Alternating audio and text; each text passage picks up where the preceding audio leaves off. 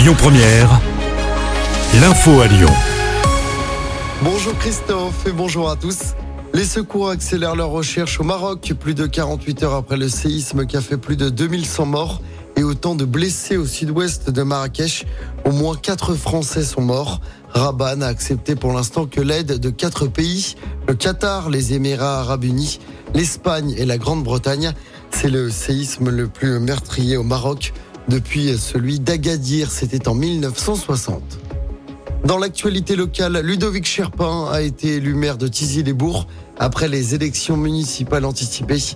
Elles ont été organisées après une vague de démissions au conseil municipal.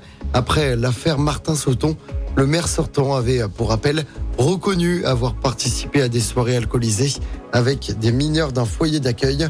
Martin Sauton a donc été battu lors de ces élections. Et puis des perturbations sur le trafic du métro B ce soir à Lyon. Le métro s'arrêtera à 21h15. Ce sera la même chose demain. En cause, les travaux de prolongement de la ligne vers Saint-Genis-Laval. Des bus relais sont mis en place.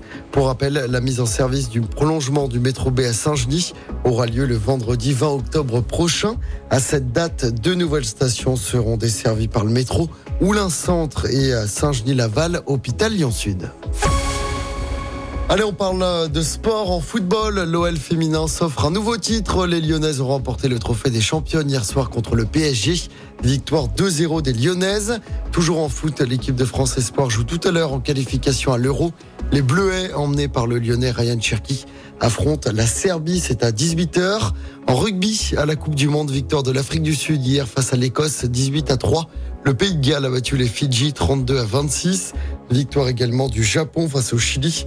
L'équipe de France jouera son deuxième match ce jeudi face à l'Uruguay. Et puis en tennis, Impérial Novak Djokovic, il a remporté l'US Open dans la nuit. C'est son 24e titre du Grand Chelem. Personne n'a jamais fait mieux. Le Serbe a battu Medvedev en 3-7 en finale. 6-3, 7-6, 6-3. Écoutez votre radio Lyon Première en direct sur l'application Lyon Première, lyonpremière.fr et bien sûr à Lyon sur 90.2 FM et en DAB+. Lyon